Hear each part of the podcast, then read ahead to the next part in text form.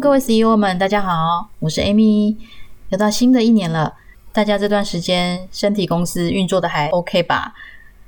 哦，我知道每一年到年底跟年初的时候，大家都会特别的忙碌，呃，忙着就是去年年度的结算嘛，然后跟今年新的一年的一些计划的展开，哦，所以大家都会比较忙，然后再加上这段时间也比较冷，大家要注意身体，千万要记得保暖。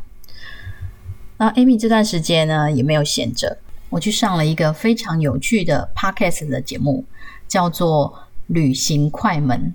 那这个节目呢，就介绍非常多的一些旅游有趣的一些旅游经验。主持人叫做 Firas，哦，他自己本身就有很多不同国家的旅游经验。这次 Amy 呢，就是去分享我去西藏的一个经验。那助理主持人 Sandy 非常的会引导，所以就是可以让我很放心的，然后把我很多的想法、很多的心情都分享出来，包含光的屁屁在是那个雪地里尿尿的经验都说出来了。那 Firas 呢，他也分享了阿拉伯人他们男生尿尿的方式跟其他国家的男生尿尿的方式不一样的地方，大家想要知道吗？赶快去搜寻《旅行快门》这个旅游节目。那我有收听他们其他的节目啊，也有其他的不同的来宾分享了其他的国家的一些旅游经验，都非常的有趣哦，大家都可以呃点选去收听。那我们今天的节目呢，就比较轻松一点的来谈谈喝水这件事情。喝水讲起来好像很简单，但是喝足够的水这件事情好像很难做到，包含我自己常常也可能喝不足够的水。那大家也常常都听到说，诶，人可以呃不吃饭，但是不能不喝水，所以知道水对人体真正非常重要的。但是所谓的重要，重要才两个字而已嘛。那它到底重要到什么程度？那我们今天就来了解一下这个水在我们的身体当中它是怎么样运作的。那如果我的水喝不足够的话，对我的身体又会造成什么样的影响呢？好，那我们就来进入今天的节目喽。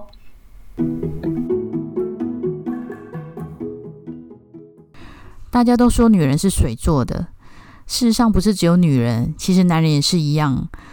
因为人的身体里面其实水的占比，大家知道吗？是多少？是一个非常非常厉害的数字。水在人的身体里面的占比是占百分之七十，这么高。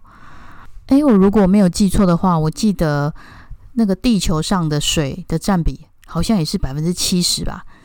诶，这不知道是一个。刚刚好的巧合，还是真的是一个造物者他一个小小小的巧思，还蛮神奇的，对不对？哦，但是人身体里面的水的占比是会变化的哦。就是新生儿小 baby 刚出生的时候，他身体里面的水的占比其实有占到百分之八十这么多。然后到成年人，像我们一般的话就是百分之七十嘛。到老的时候，其实你水的身体占比只剩下百分之五十了。这其实从生活中应该就可以验证的出来了嘛。我们平常看到的那个小 baby 那个脸呢，就是非常的 Q 弹呐，保水度就是非常的高的。然后我们可以想象说，老人家就是骨瘦如柴啊，干干的像那个样子的感觉。那所以我们是不是可以说，其实老化也就是一个身体逐渐干枯的一个过程呢？有点像植物一样。像我最近啊，因为想要让家里面有点颜色，所以就去买了一束花来插。然后插了几天之后，那个花花瓣就有一点枯萎，有点干掉。我就想说有点可惜，我就把花剪下来，然后把它丢到我们家的水盆里面。那我没有想到，到隔天的时候就发现说，哎，那个花原本是已经 有点卷起来，那个花瓣丢到水盆里面之后，因为它充满满的水嘛，它就吸饱了水之后，它。又开起来了，又开得很漂亮。那是不是从这件事情可以可见，说其实水真的是对于不管是动物对植物都是非常的重要。那这个花瓣呢，它既然可以在干枯的过程吸饱了水之后，马上又开得很漂亮。那相对，如果假设这件事情如果是用在我们人的身上，一直都说，如果我可以把我的身体的水分都可以把它补充的非常的充足的话，是不是也可以维持我的身体？就是维持它的新鲜，维持它的青春，不要让自己看起来这么老化的一个感觉呢。所以从这件事情，我们是不是就可以知道，水对身体、对我们人的第一个很重要、很重要的功能，其实就是防止我们老化嘛？那大家有没有想说，百分之七十的水在我们的身体里面，像水瓶一样，没有？那走路时候，水是不是就在你身里面晃来晃去、晃来晃去？好像也没有这种感觉，对不对？因为水在我们的身体里面，它不是只有液态的存在，它可能是胶状的，哦，它可能存在细胞里面的，或是存在各个脏器里面配合运作，所以我们不会感觉到它像液体一样啊，在我们的身里面晃来晃去、晃来晃去这样子的。那每个器官因为它的功能不同，所以它的含水量。也都不一样哦，像譬如说血液，它一定是感觉上是水状的嘛，哦，所以它的含水量就是百分之九十四。那像我们的心脏、肺脏啊、大脑啊、肾脏这些这些器官啊，它很厉害，它的水分的含量也大概在百分之七十五到八十五之间呢。甚至我们的骨骼、我们的肌肉、骨头啊，感觉上好像应该没有这么多水吧，但是骨头的含水量其实也有高达二十五帕到三十帕之间呢。那更有趣的是，大家以为血液就是含水量最高的器官了吗？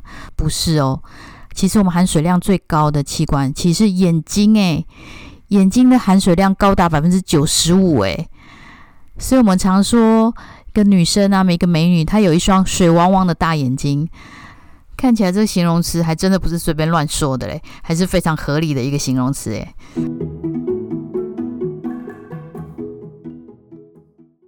回到我们刚刚前面说的，水在我们的脏器里面占比非常的高，但是它绝对不是只是单纯的去占据那个空间而已。水在每一个脏器当中，它其实扮演的还是相当重要的角色。例如说，肝脏当中呢，肝脏它在分解肝糖的时候，它就需要水分的帮忙。那之前我们有提到过，肝糖就是我们身体的能量的来源嘛。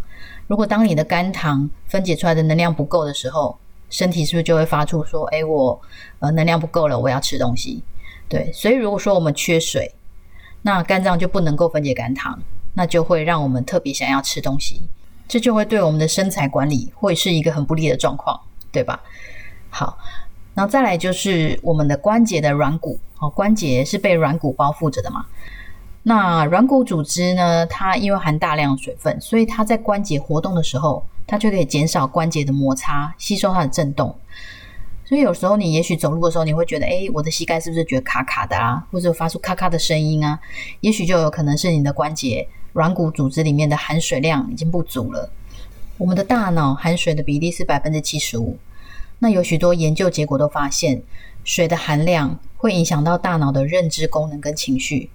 如果你体内缺水的时候，你的记忆力啊、你的反应速度啊都会下降。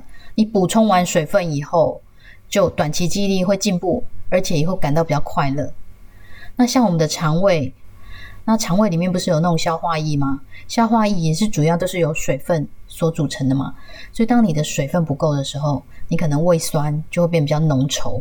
肠液比较浓稠，那这样的话就会造成你的消化不良啊，造成一些肠胃的不适应。然后心脏哦，心脏也是哦，含水的比例百分之七十九也是很高。那心脏里面的水，它是能够维持我们的心跳稳定。那换句话说，如果你的人体缺水的时候，它会让你的心跳跳得比平常更快，就会让你有心悸的感觉。然后就是最重要的血液喽。如果血液里面的水分不足够，就像河流一样，河流里面没有水，就会比较容易阻塞，引发心血管的一些疾病。那还有一个，其实对我们的身体很重要，我们之前比较没有提到的，就是淋巴。那淋巴呢？它其实跟血液有一点像，但是它的功能呢，它是呃，就是我们身体里面如果有一些细菌啦，那我们的白血球会出来消灭它嘛。那消灭完之后的那些呃废弃物哦，被我们清除掉那些病原体，这些毒素就要靠淋巴来做排除哦，所以就是我们所谓的排毒啦。所以如果我们的水分不够，淋巴结里面的水分不够的话，也会影响我们的排毒。的作业，好，那姐妹们，大家很关心的就是我们的皮肤，对不对？皮肤的含水比例是百分之七十二，大家都希望皮肤看起来是细致、Q 弹的嘛。那如果假设我们的皮肤的水分不够的时候，啊，就会产生干燥啊、脱皮啊、粗糙、细纹，这些都是我们最讨厌的，它就会出现了。那皮肤还有一个很重要的功能，就是调节体温。就是我们运动之后呢，如果我们体温上升的时候，它就会流汗，透过排汗这个行为来降低体温，保护我们的身体。还有我们的水汪汪的大眼睛哦，几乎整个眼球都是水做的。那水不够的时候，就不是只是眼睛干涩而已了，那可能眼睛的病变都有可能会产生了。以上讲了这么多。应该我们就不用再说水在人体的功能有哪一些了吧？因为几乎所有的器官它的运作都需要水的帮助，所以水对我们来说根本就是已经是不可或缺的存在了。水对我们这么重要，一定要多喝的啊！就连电视广告都告诉我们嘛，没事多喝水，多喝水没事，对不对？但是我们到底要喝多少水才是真的没事呢？专家们会给我们一些建议，啊，用你的体重来算，用你的运动量来算，用你的年龄来算。那我自己呢，就有一个比较简单的想法，就是我每天消耗掉多少，我就补充多少嘛，至少要补充这么多，让我的身体是可以正常运作的嘛。就是你排出多少，我就补多少还给你，应该就没问题了吧？那我去查资料是说，我们每天在正常的情况下，大概会排出来的水分。第一个就是你的皮肤表层，就是你会流汗嘛。其实有时候即使你都不动，甚至你在睡觉的时候，你还是一样会流汗，只是你自己没有感觉。然后再来就是你呼吸，我们在呼出来的气当中，它都含水分。然后再来就是我们的粪便、我们的排尿、我们的排便当中都会含水分。那些些种种加起来，每天我们大概每天大概流失大概是两千五百 CC 的水分。好。那这个就是我们最少最少一定要补充的，就是两千五百 CC。那我每天吃的食物，哦，你吃的饭呐，吃的水果啦，这些食物，如果正常吃的话，种种加起来，大概大概会可以补到一千 CC。那剩下的一千五百 CC，就是我们自己要用靠喝的方式去补充的水。那这是一个大概的概算的方式。那当然啦，如果你今天有运动，你流汗比较多，那就是流汗的部分，你要再把它补回来啊，或者是说你今天吃的食物比较干，水分比较少，你喝的汤啊、水果比较少，你一样就是要用喝的方式把它补回来。那我们如果喝的水真的不足以补足流失的水分的时候，那我们的身体也会有一个自救的机制嘛，它总不会因为水分不够，然后就像所有的器官都停止运作，这样子应该是不行的嘛。所以，我们我们的身体它有一个很巧妙的设计，就是当我们喝的水太少不够的时候，这时候我们的血液就变浓稠，对不对？就会造成我们的血液的渗透压就会过高。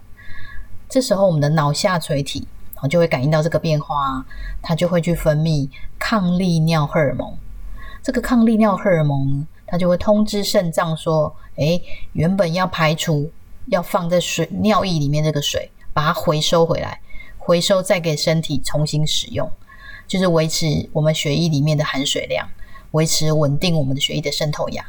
这时候你就会发现你的小便的量变少了，同时这个时候脑下垂体也会传讯息给大脑，产生口渴的感觉哦，催你说要去喝水喽，要维持身体的一个水的平衡了。反正我们每天就是大家自己知道，说我大概就是要维持我的水的摄取量，大概两千五百 CC。那这中间包含汤啊、饮料啊、食物里面的水啊，这些汤汤水水，有时候不太容易去计算大概我喝了多少。但是你可以自自己去计算，说我一天大概上厕所大概上六到八次，这样子是差不多，才算是达到身体的一个水的平衡的状态。那我想大家都是大人了嘛，应该不需要白纸黑字的写下来说，哦，今天我规定你要喝多少水，应该不需要这样嘛。就像我们在公司一样，我每天呢，就是我每天今天的生产量是多少，我就可以控制我大概我进货的原料要进多少。那相同的原则用在我们的身体的水的平衡是一样的。那基本反正就是一千五百 CC 嘛，然后看看我今天的身体状况，我有没有运动啊，我喝茶喝了多少啦，等等之类的，然后再去补充水分，达到一个水平衡。那我想这个是一个身为我们自己的身体 CEO，对自己身体负责的一个态度才对。我们之前都会提到一些科学实验嘛，一样哦，在一九四四年的时候，有两名科学家，他就自己来做不喝水的实验。但是因为水真的对人体真的太重要太重要，这两个科学家他们只分别戒了三天跟四天没有喝水，就受不了了，然后所以就停止实验了。然后呢，目前为止，金氏世界纪录最长时间不喝水的记录是奥地利的一个。泥瓦匠，他在一九七九年的时候，他有长达十八天没有喝水的这样的一个记录。但是呢，他不是故意要创记录的，他是被逼的，因为他是被抓去关，被警察关起来之后，结果这个警察根本就忘记他的存在了，所以十八天没有给他水，没有给他吃东西，才创下了这个记录。真是可怜的孩子。但是现在金氏世界纪录已经不接受不喝水的这个记录的一个申请了，因为他们觉得这是一件对人体来说这是伤害非常大的事情，所以他们不鼓励大家去挑战这个不喝水的时间。倒是有一个比较正面的案例，就是在英国，他有一个四十二岁的女记者，她因为长期消化不良有头痛的问题，那所以治疗她的医生就建议他每天要喝足三公升的水。那他就是连续哦，就是每天这样喝，然后每天拍照记录他自己的变化。那一个月之后，他就发现说，诶，他的头痛已经好了，而且他自己的样貌也出现了一些很大的变化，包含他原本有的皱纹啊、黑眼圈啊这些苍老的模样都没有了。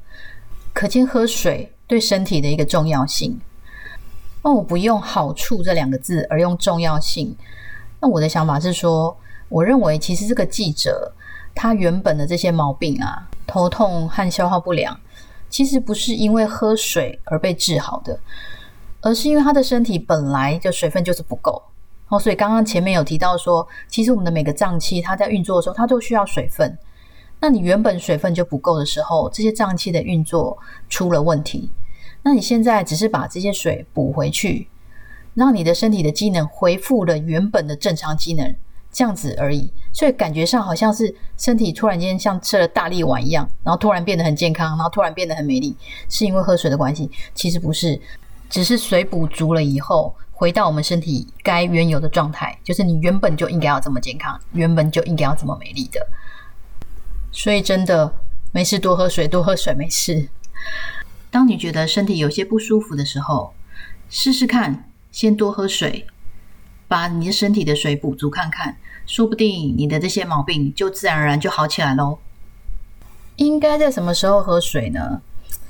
我觉得这是每一个人的习惯诶。那比较好的方式就是去买一个呃有刻度的水壶，你可以很有意识的知道说我今天到底喝了多少。譬如说你买一个呃七百五十 CC 的，你可能每天至少就是要喝两罐以上，自己就会很清楚嘛。